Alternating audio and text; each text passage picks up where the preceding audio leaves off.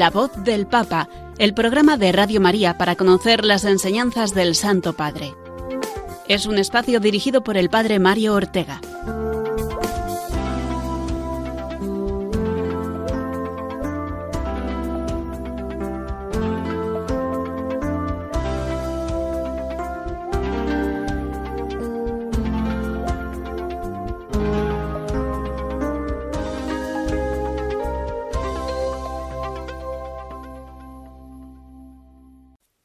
Buenos días, queridos amigos de Radio María, queridos amigos de este programa de la voz del Papa que damos comienzo, como todos los martes, a las once de la mañana aquí en las ondas de la Radio de la Virgen y que supone este nuestro último programa de el mes de agosto.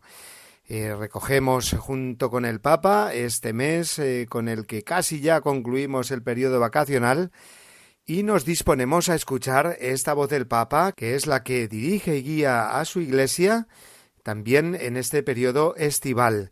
Y también eh, con un Papa viajero, con el que tenemos, que no hace siquiera un mes que vino de Portugal, de la Jornada Mundial de la Juventud con los Jóvenes, y ya está preparando otro viaje que comenzará pasado mañana, un viaje de cinco días a Asia, al corazón de Asia, a Mongolia, y es un viaje del cual eh, hablaremos lógicamente en nuestro programa de hoy. ¿Junto con qué otras cosas? Pues eh, con las secciones habituales de nuestro programa. En primer lugar, comentaremos la audiencia última del Papa, la catequesis eh, sobre el celo apostólico, en concreto el pasado miércoles hablándonos de la Virgen de Guadalupe, y también el comentario previo al Ángelus del domingo pasado.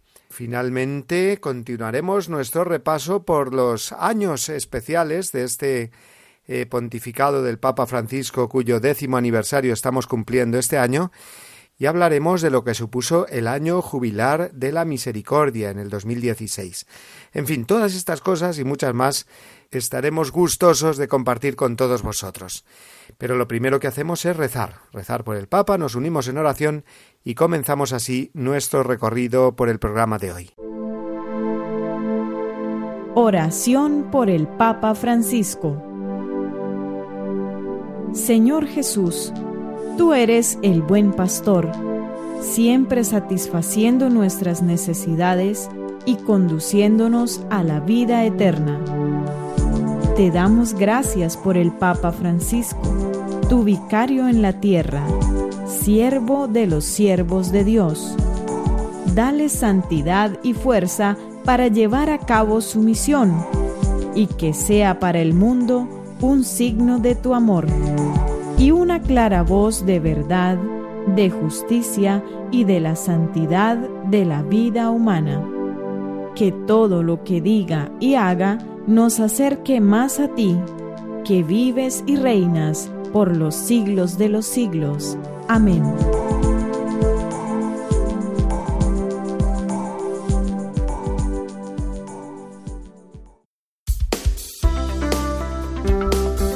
La voz del Papa, el programa de Radio María que te ofrece la enseñanza y la actualidad del Santo Padre. Retomamos aún en este tiempo de verano el ciclo de catequesis que el Papa estaba dedicando al celo apostólico, es decir, a la pasión por el anuncio del Evangelio, que recordemos era el tema que venía desarrollando en las catequesis de las audiencias generales de los miércoles. Y el miércoles pasado dedicó un nuevo episodio de este ciclo a la evangelización y en concreto a la evangelización de América, teniendo como gran protagonista a la Virgen de Guadalupe. Recordemos que este ciclo de catequesis comenzó fijándose en las grandes figuras de la evangelización y en esta, aunque hace referencia obligada, claro está, al indio Juan Diego, que es el que recibió las apariciones de la Virgen, pone su acento en la labor eh, de la Santísima Virgen, apareciéndose y hablando en la misma lengua de los indígenas, con sus mismos rasgos eh, físicos, eh, con sus mismas expresiones.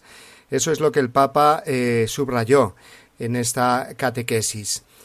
Comenzó diciendo que esta pasión por anunciar el Evangelio se ha desarrollado en la historia de la Iglesia, y en concreto en la historia de la Iglesia de América hay siempre un manantial vivo, que es Guadalupe, ya que no solamente habló la Virgen ahí, sino que nos sigue hablando ese cuadro, como sabemos, con tantos aspectos milagrosos eh, que son un testimonio siempre presente.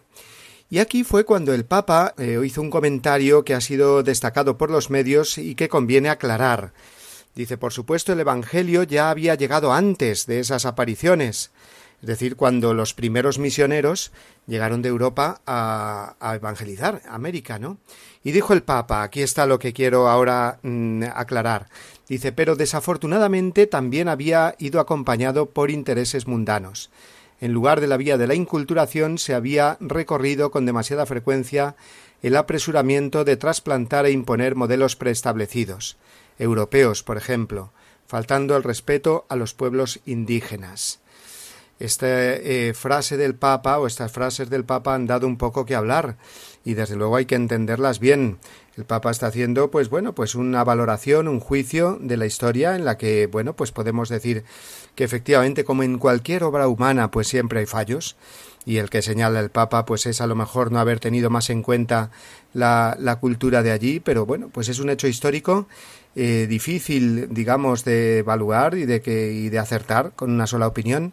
Y esto es un juicio, digamos, histórico del Papa, no es que sea una verdad de fe que haya que defender. Hay que leerla, como siempre hay que hacer eh, todo en la Iglesia, pues a la luz de lo que otros eh, papas han dicho y entenderla ahí, puesto que los papas no se van a contradecir entre sí, ¿no?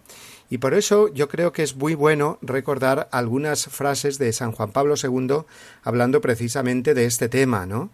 Y teniendo claras estas eh, frases eh, de San Juan Pablo II hablando de la evangelización de América, pues también que nos queden claras estas de Francisco. Recuerdo algunas de las eh, frases, como digo, de San Juan Pablo II en su viaje a Zaragoza, uno de sus viajes a, España, precisamente cuando iba a hacer una escala para ir a, América, a las celebraciones del quinto centenario del descubrimiento de América, dijo así en la ciudad Maña vengo a encontrarme con una comunidad cristiana que se remonta a la época apostólica, que descubrió y evangelizó América, gracias, sobre todo, a esa sin par actividad evangelizadora.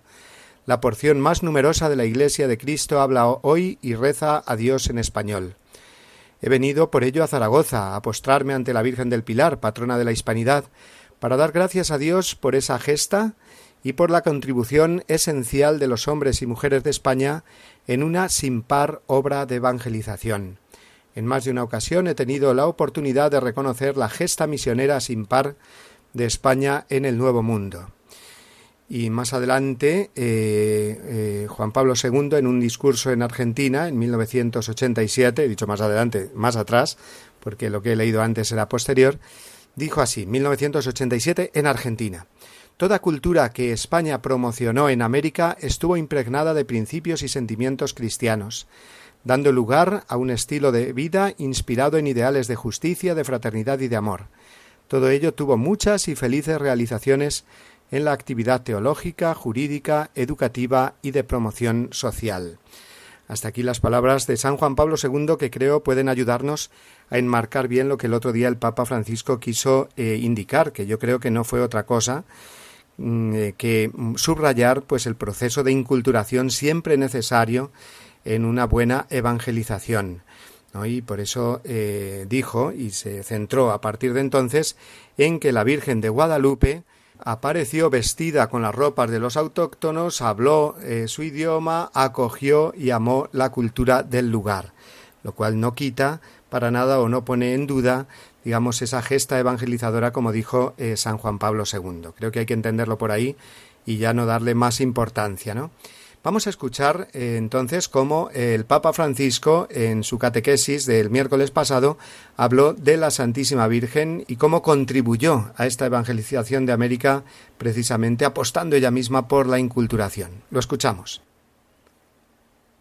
María es madre y bajo su manto encuentra un lugar todo niño.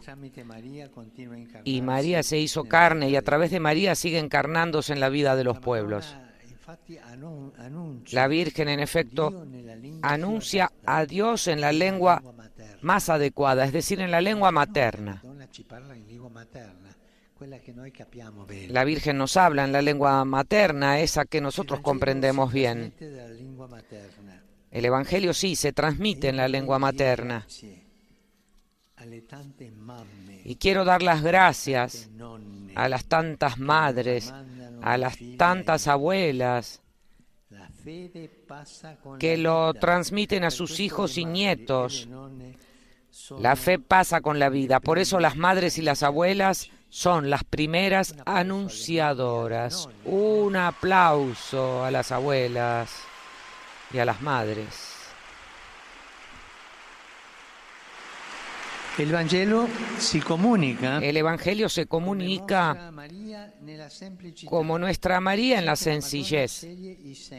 La Virgen elige siempre a los sencillos.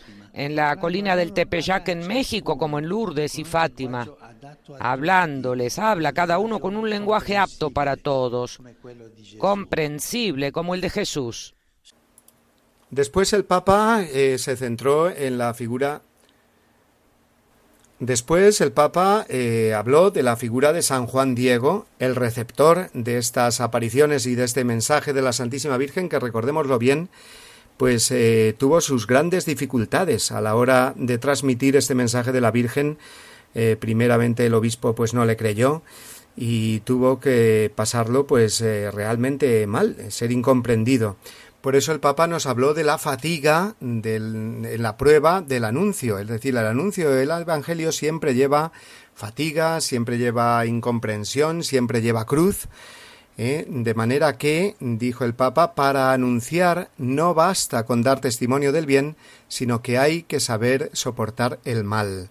Creo que esta es la frase más destacable de la catequesis del pasado miércoles del Papa, para anunciar el Evangelio no basta con dar testimonio del bien, ¿eh? sino que hay que saber soportar el mal. A lo mejor estamos haciendo el bien y mucho, pero nos vamos lamentando y haciéndonos las víctimas de todo el mal que uno puede sufrir o de todas las contrariedades o persecuciones que uno puede sufrir por el anuncio del evangelio, no sabiéndolas pues ofrecer a Dios con confianza, con humildad, hasta con alegría y entonces eh, no sabemos soportar el mal y por lo tanto pues no estamos evangelizando correctamente. Vamos a escuchar explicada esta frase del Papa para anunciar no basta con dar testimonio del bien, sino que hay que saber soportar el mal.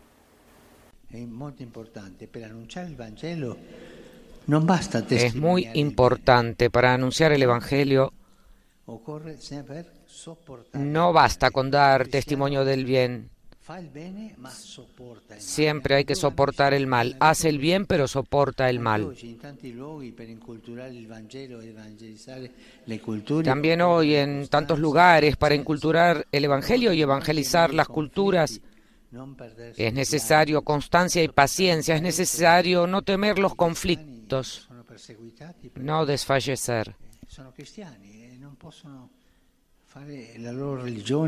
Hay tantos cristianos perseguidos que no pueden ejercer su religión. Juan Diego desanimado, porque el obispo no lo escuchaba, pide a la Virgen que prescinda de él y que encargue a alguien más estimado y capaz que él pero es invitado a perseverar porque siempre existe el riesgo de una cierta claudicación en el anuncio. Una cosa no va y uno se echa atrás, se desanima y se refugia quizás en sus propias certezas, en pequeños grupos y en algunas devociones intimistas. La Virgen, en cambio, mientras nos consuela, nos mantiene en marcha y así nos hace crecer como una buena madre.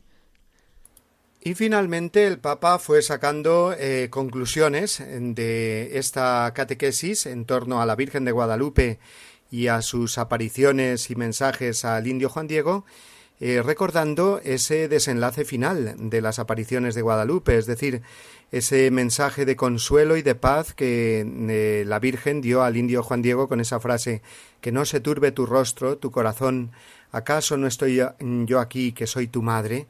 El Papa eh, pues eh, dijo que esa es una frase que todo cristiano tiene que tener siempre en el corazón, todo cristiano cuando evangeliza, que nos fiemos de la presencia de María, de la protección de María, del consuelo de María en medio de las dificultades, especialmente las derivadas de la evangelización. Y María puede desatar todos los nudos y dificultades que hay. En el caso del indio Juan Diego lo sabemos muy bien, pues fue mediante ese milagro de hacer caer de su tilma esas flores y dejar impresa esa imagen en, esa tilma, en esa vestidura del indio Juan Diego, que es precisamente el cuadro que actualmente se conserva en la Ciudad de México. Por lo tanto, aquí está la sorpresa de Dios, o el Dios de las sorpresas, dijo el Papa. Cuando hay disponibilidad, cuando hay obediencia, Él, Dios, puede hacer algo inesperado, en los tiempos y en las formas que no podemos prever. ¿no? Pues eh, la Virgen de Guadalupe nos enseña eso, que Dios es el Dios de las sorpresas, que nos saca de nuestros apuros y de todas las dificultades que nos rodean en la evangelización, en el anuncio del Evangelio y nos permiten, por lo tanto, apostar cada día por este anuncio y vivirlo con pasión. Y a partir de ahí, del momento en el que el indio Juan Diego pues es eh, creído y la Iglesia empieza a apoyar las apariciones, se crea ese santuario al que han ido pues millones y millones de peregrinos a lo largo de los siglos, como también dice el Papa en otros santuarios marianos, también coincidiendo las apariciones con mm, eh, personas eh, sencillas, como puedan ser los pastorcillos de Fátima o Santa Bernadette en Lourdes, lugares mm, de encuentro con María donde eh, la persona encuentra esa paz. Necesitamos ir, dijo, a estos oasis de consuelo y de misericordia, que son los santuarios, donde la fe se expresa en lengua materna, donde se depositan las fatigas de la vida en los brazos de la Virgen y se vuelve a vivir con la paz en el corazón, quizás con la paz de los niños. Bueno, pues esta es la catequesis del Papa, muy bonita, muy original, siempre eh, que centra eh, su reflexión y su mirada en la Santísima Virgen, pues resultan eh, catequesis y reflexiones muy hermosas. Vamos a escuchar el resumen que el mismo Papa nos hizo en español. Tenemos esa gran suerte. Y mientras que los resúmenes en otros idiomas los hacen otras personas, en español lo hace el Papa mismo. Así que vamos a escuchar sus palabras.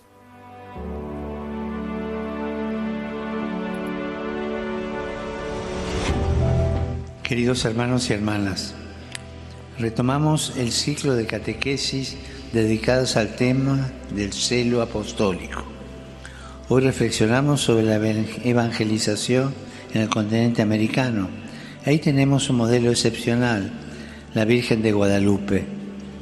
En México, como en Lourdes y en Fátima, María se apareció una persona humilde, sencilla, a un indio que se llamaba Juan Diego, y de ese modo hizo llegar su mensaje a todo el pueblo de Dios ella anuncia a Jesús siguiendo el camino de la inculturación, es decir, por medio de la lengua y la cultura autóctonas, y con su cercanía materna manifiesta a todos sus hijos el amor y el consuelo de su inmaculado corazón. A Juan Diego no le fue fácil ser mensajero de la Virgen. Tuvo que afrontar incomprensiones, dificultades, imprevistos esto nos enseña que para anunciar el Evangelio no es suficiente dar testimonio del bien, sino a veces saber sufrir los males con paciencia y constancia, sin miedo a los conflictos. En esos momentos difíciles de conflictos, invoquemos a María, nuestra Madre, que siempre nos ayuda y nos alienta y nos guía hacia Dios. Que Jesús los bendiga y la Virgen Santa los cuide. Muchas gracias.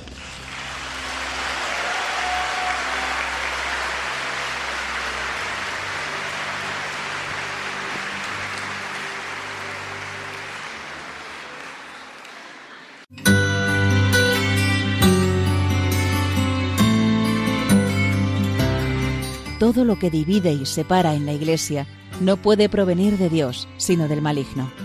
Los católicos podemos tener la certeza de mantenernos en la verdadera doctrina si estamos siempre en comunión con el Santo Padre.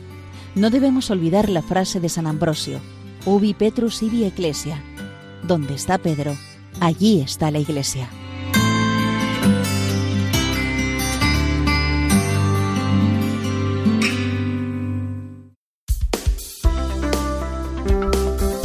La voz del Papa, el programa de Radio María que te ofrece la enseñanza y la actualidad del Santo Padre.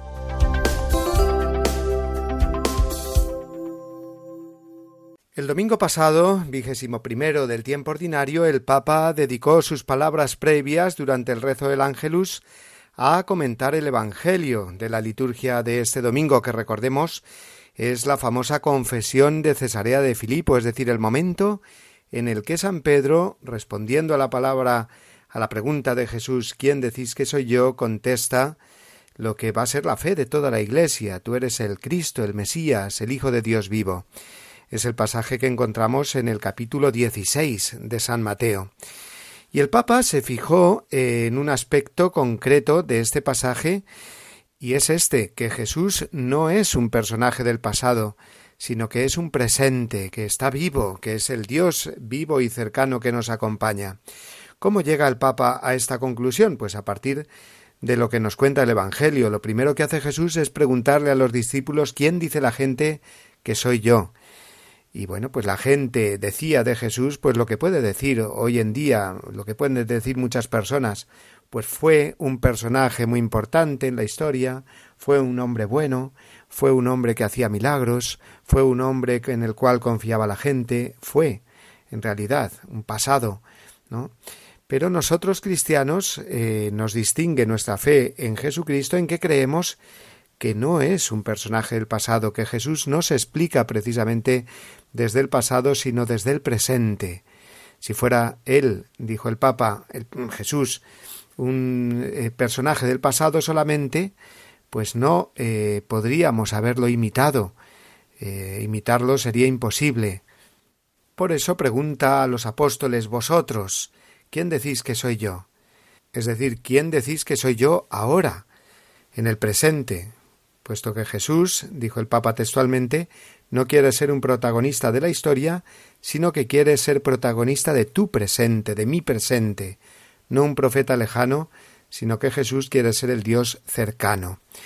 Y decíamos con el Papa que eh, Jesús no es un personaje histórico al cual sería imposible imitar, dice el Papa, nos encontraríamos frente al gran foso del tiempo, y sobre todo ante su modelo, que es como una montaña altísima, inalcanzable. Si fuera un personaje del pasado, a nosotros nos es imposible retrotraernos así al pasado hasta el punto de imitarlo, sino que Jesús se hace presente, se hace imitable precisamente porque se hace presente.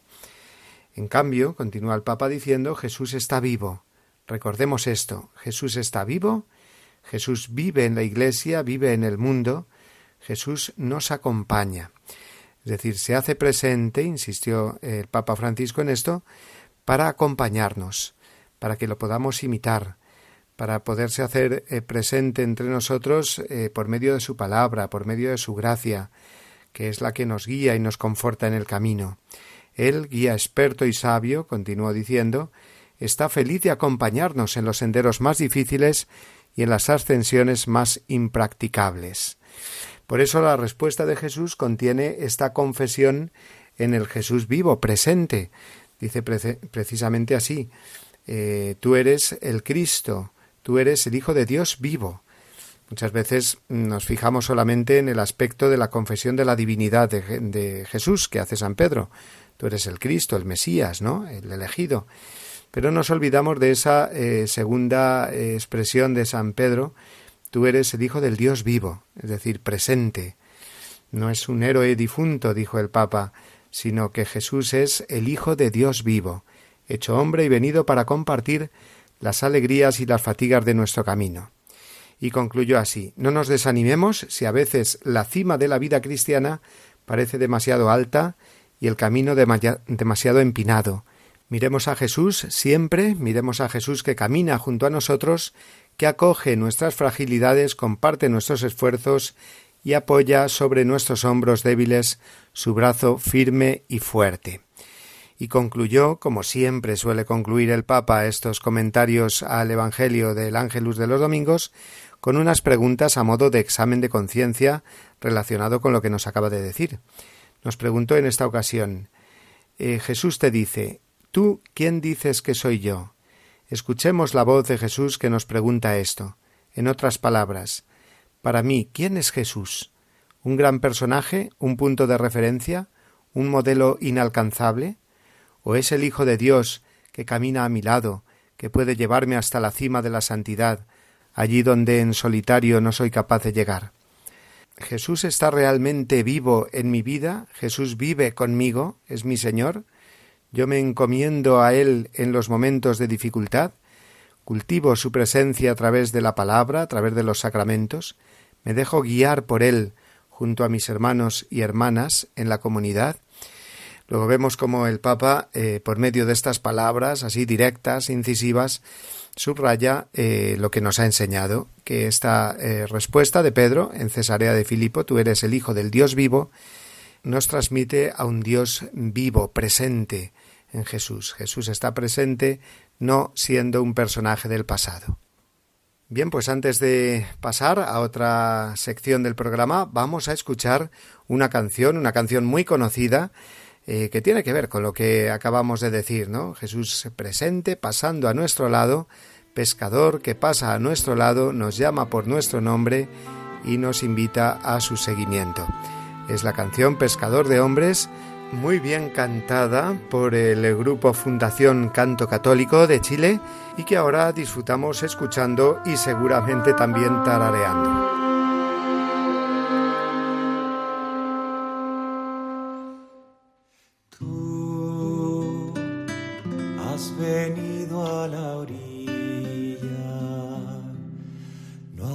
Buscado ni a sabios ni a ricos, tan solo quieres que yo te siga. Señor, me has mirado a los ojos, sonriendo has dicho mi nombre. En la arena he dejado mi barca junto a ti. Buscaré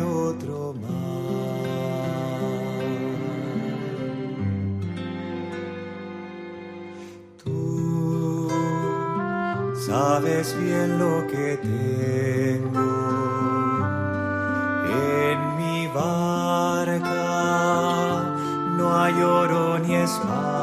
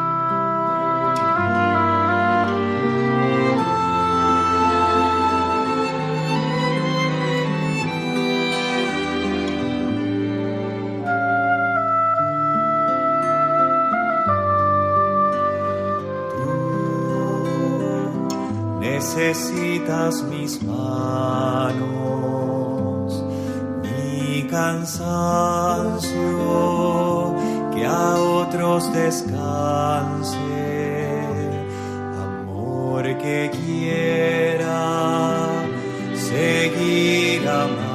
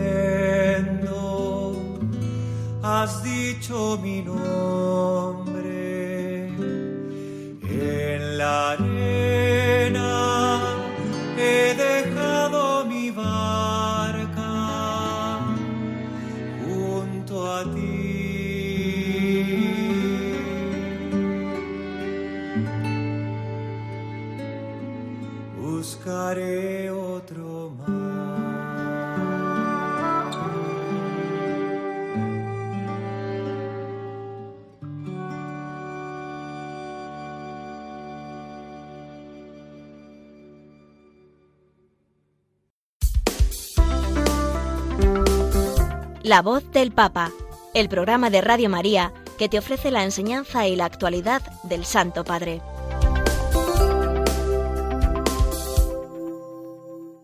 Pasado mañana, jueves 31 de agosto, partirá el Papa a Mongolia y permanecerá allí hasta el lunes 4 de septiembre.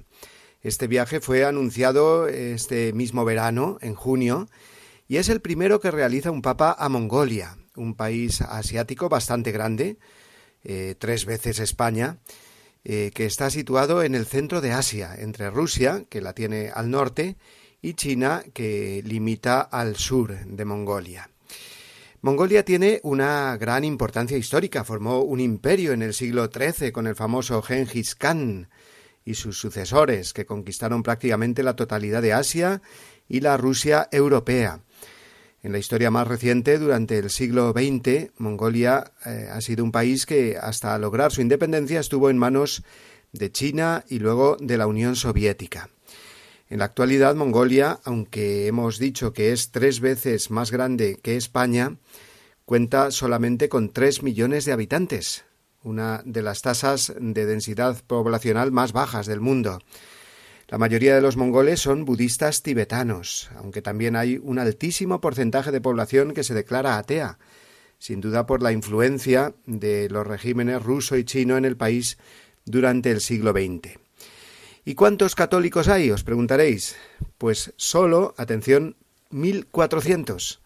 Sí, hemos oído bien, solo 1.400 católicos de los 3 millones de habitantes en Mongolia, es decir, eh, un 0,03%. Y a ellos va a visitar el Papa. Hay solo 17 sacerdotes en todo el país, 43 eh, religiosas y 6 misioneros laicos un solo obispo, el misionero italiano Giorgio Marengo, que el Papa Francisco consagró eh, obispo en 2020 y además lo nombró cardenal el año pasado, convirtiéndose en el cardenal más joven del mundo, con 49 años y solamente eh, 1.400 eh, feligreses. ¿eh? Esta es la realidad de la Iglesia Católica en Mongolia. 1.400 fieles, 17 sacerdotes y un obispo que es el cardenal más joven del mundo. Creo que estos datos nos confirman una vez más la opción pastoral a la que ya nos tiene acostumbrados el Papa Francisco. No entran normalmente dentro de sus prioridades en los viajes los países de mayoría católica, sino que nos quiere mostrar con estos gestos su cercanía a lo que él llama muchas veces las periferias, periferias demográficas, sociales, existenciales y también su interés por el diálogo ecuménico e interreligioso. En este viaje a Mongolia, eh, eh, un viaje apostólico, pero también con rango de visita de Estado, se encontrará no solamente con los gobernantes del país, sino también con los principales líderes religiosos budistas y musulmanes en un gran encuentro previsto en Ulaanbaatar, la capital de Mongolia, el próximo domingo. El lema de este viaje es Hoping Together, esperando juntos, con lo cual se quiere resaltar, ha dicho el cardenal Marengo, que siendo allí los cristianos una inmensa minoría, pueden compartir con los mongoles, tibetanos, eh, musulmanes y ofrecer a los mismos ateos, que como hemos dicho son más del 40%, la virtud de la esperanza. Una esperanza abierta a la colaboración por el bien del país, de ahí lo de esperando juntos, y una esperanza activa, ya que, siendo tan poquitos, los católicos mongoles desarrollan una gran actividad caritativa. Precisamente el Papa Francisco, antes de regresar a Roma el próximo lunes, inaugurará un precioso proyecto caritativo y misionero de la Iglesia Católica en Mongolia, la Casa de la Misericordia.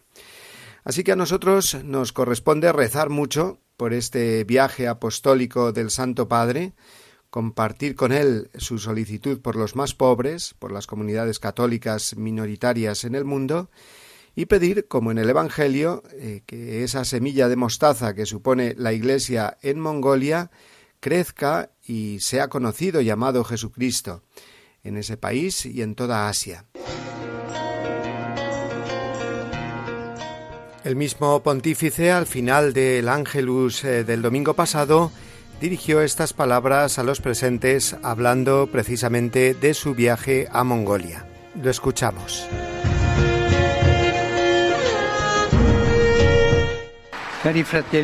Queridos hermanos y hermanas, el próximo jueves iré a un viaje algunos días en el corazón del Asia, en Mongolia. Se trata de una visita muy deseada. Será la ocasión para abrazar una iglesia pequeña en número, pero viva en la fe y grande en la caridad. Y también para encontrarme de, cerca un pueblo noble, sabio, con una gran tradición religiosa que tendré el honor de conocer y especialmente en el contexto interreligioso. También quiero dirigirme a ustedes, hermanos y hermanas de Mongolia, diciéndoles que estoy feliz de viajar para estar con ustedes como hermano de todos. Les agradezco a las autoridades por la invitación y a quienes están trabajando eh, para la visita. A todos les pido que me acompañen en esta visita con la oración.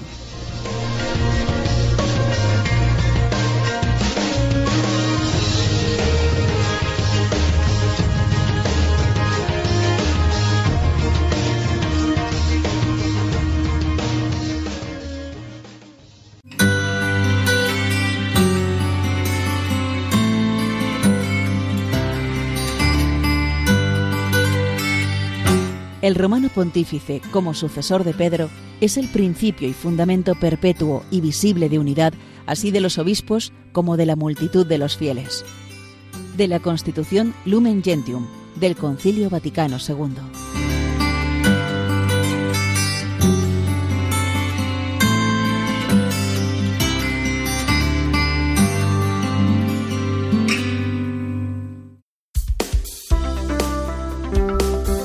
La voz del Papa, el programa de Radio María que te ofrece la enseñanza y la actualidad del Santo Padre.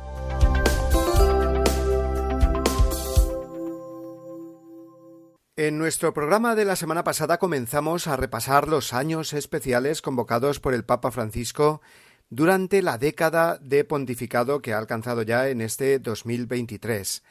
Años dedicados a alguna realidad fundamental en la vida de la Iglesia, que también nos hablan de la línea pastoral con la que el Santo Padre quiere guiar a la Iglesia. Y así veíamos el martes pasado cómo el primero de estos años especiales fue el dedicado a la vida consagrada, a todos los consagrados por medio de los consejos evangélicos de pobreza, castidad y obediencia en la Iglesia, que suponen un testimonio de la primacía de Cristo en el mundo y una profecía de esa vida eterna en el cielo a la que todos estamos llamados. Fue el año 2015, el año de la vida consagrada. Al año siguiente, el 2016, se celebró el segundo, esta vez dedicado a la misericordia, el año de la misericordia, ¿recordáis? en la que una gran cantidad de iniciativas se fueron desarrollando tanto a nivel de Iglesia Universal como en cada una de las diócesis y parroquias, para vivir y difundir el mensaje de la misericordia de Dios y las obras de misericordia que nos corresponden a nosotros.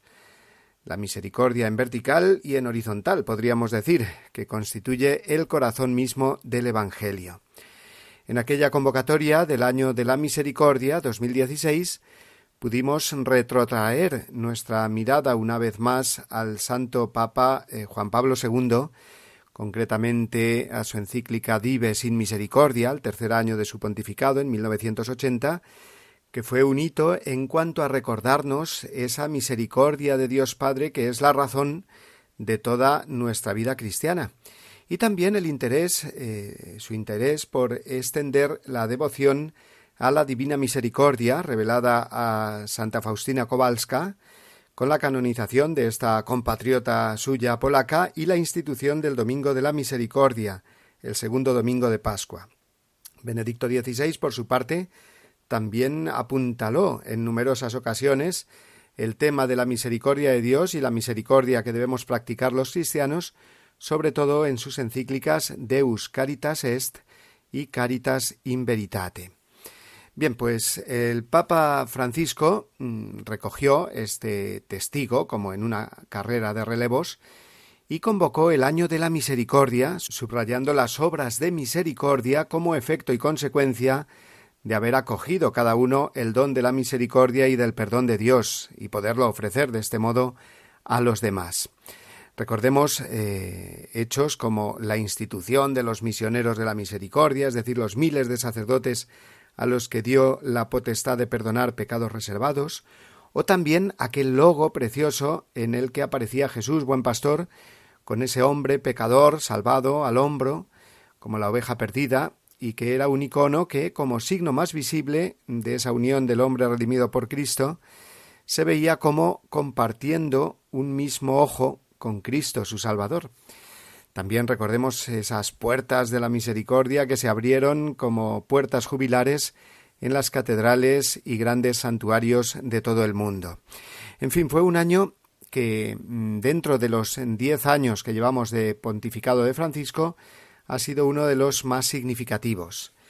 Y como conclusión de aquel año, el Papa nos regaló eh, aquella preciosa carta apostólica titulada Misera et Misericordia, que es eh, uno de los documentos que conviene releer de vez en cuando, puesto que nos presentaba de un modo muy directo ese encuentro entre nuestra miseria, representada en la mujer adúltera que querían apedrear, y Jesús misericordioso. Así comenzaba el Papa Francisco su carta. Misericordia et misera son las dos palabras que San Agustín usa para comentar el encuentro entre Jesús y la adúltera, de Juan 8, 1, 11. No podía encontrar una expresión más bella y coherente que ésta para hacer comprender el misterio del amor de Dios cuando viene al encuentro del pecador. Quedaron sólo ellos, la miserable y la misericordia. Cuánta piedad y justicia divina hay en este episodio. Su enseñanza viene a iluminar la conclusión del jubileo extraordinario de la misericordia e indica además el camino que estamos llamados a seguir en el futuro. Eh, camino que estamos llamados a seguir en el futuro, dice el Papa. Es decir, que a los tres años como Papa, en el 2016, eh, Francisco quiso remarcar de modo programático el camino de la misericordia como esa senda del Evangelio de la alegría que nos había marcado al inicio de su pontificado. Así continuaba diciendo esta carta. Qué significativos son también para nosotros las antiguas palabras que guiaban a los primeros cristianos revístete de alegría, que encuentra siempre gracia delante de Dios y siempre le es agradable, y complácete en ella, porque todo hombre alegre obra el bien, piensa el bien y desprecia la tristeza. Vivirán en Dios cuantos alejen de sí la tristeza y se revistan de toda alegría. Experimentar la misericordia produce alegría. Y más adelante añadía el Papa Ahora, concluido este jubileo, es tiempo de mirar hacia adelante y de comprender cómo seguir viviendo con fidelidad, alegría y entusiasmo la riqueza de la misericordia divina. Nuestras comunidades continuarán con vitalidad y dinamismo la obra de la nueva evangelización en la medida en que la conversión pastoral que estamos llamados a vivir se plasme cada día, gracias a la fuerza renovadora de la misericordia. No limitemos su acción, no hagamos entristecer al Espíritu, que siempre indica nuevos senderos para recorrer y llevar a todos el Evangelio que salva. Hasta aquí las palabras del Papa. No podemos, por tanto, dejarnos eh, confundir por el demonio que nos muestra solo confusión y amenazas en la vida actual de la Iglesia, miedos que podemos sentir al ver solo las cosas de una manera humana, como de tejas para abajo, es verdad que hay mucha confusión doctrinal o litúrgica o moral, alentada o consentida al menos, incluso por no pocos pastores de la Iglesia. Es verdad que vivimos una creciente secularización y arrinconamiento de la fe. Pero es más verdad o una verdad, digamos, más fuerte y fundamental, que todo puede el que tiene fe humilde y sincera en Jesús y confianza en su Iglesia, que todo se puede reconstruir desde la misericordia de Dios practicada por los que creemos en Dios y creemos sus palabras cuando nos dice este domingo mismo en el Evangelio que las puertas del infierno no prevalecerán contra la Iglesia. El año de la misericordia fue una gran confesión de fe en el poder misericordioso de Dios que estamos todos llamados a renovar si queremos que se renueve el mundo. El mensaje de la misericordia es eh, menos lamentos y más obras de misericordia. Perdonar hasta que duela, decía Santa Teresa de Calcuta. Creer contra toda esperanza, como nos recuerda siempre San Pablo hablando de la fe de Abraham.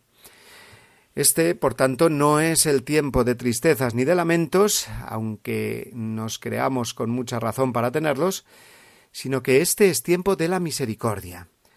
Leo las palabras del Papa al final de Misera et Misericordia. Cada día de nuestra vida está marcada por la presencia de Dios que guía nuestros pasos con el poder de la gracia que el Espíritu infunde en el corazón para plasmarlo y hacerlo capaz de amar es el tiempo de la misericordia para todos y cada uno, para que nadie piense que está fuera de la cercanía de Dios y de la potencia de su ternura. Es el tiempo de la misericordia para que los débiles e indefensos, los que están lejos y solos, sientan la presencia de hermanos y hermanas que los sostienen en sus necesidades. Es el tiempo de la misericordia para que los pobres sientan la mirada de respeto y atención de aquellos han descubierto lo que es fundamental en la vida. Es el tiempo de la misericordia para que cada pecador no deje de pedir perdón y de sentir la mano del Padre que acoge y abraza siempre. Hasta aquí las palabras del Papa y el próximo programa continuaremos recordando otro de los años jubilares del pontificado del Papa Francisco, que fue el año de San José.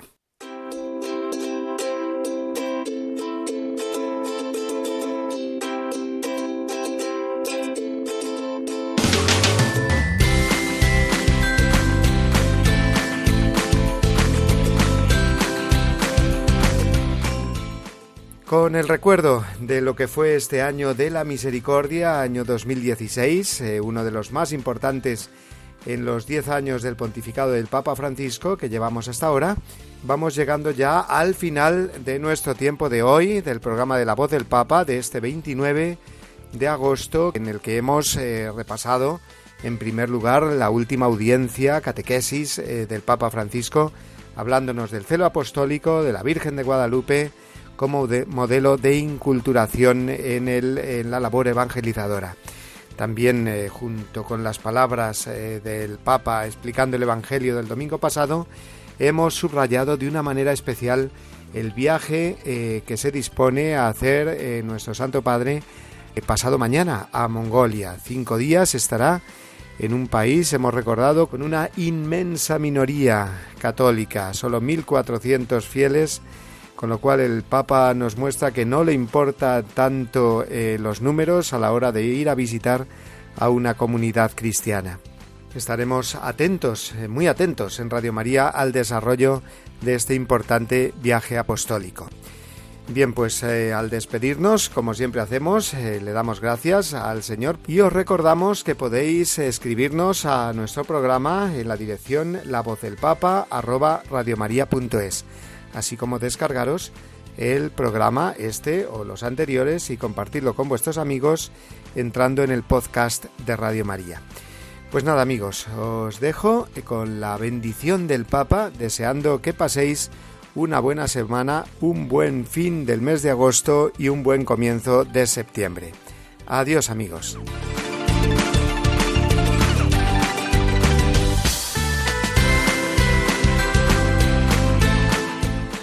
Deseo lo mejor, que Dios los bendiga y no se olviden de rezar por mí. Gracias.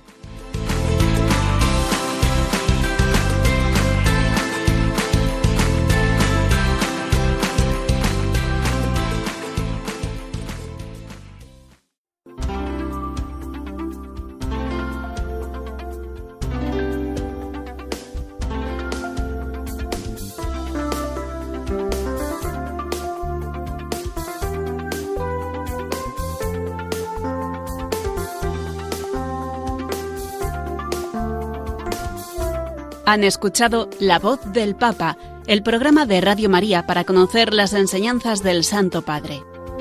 Es un espacio dirigido por el Padre Mario Ortega.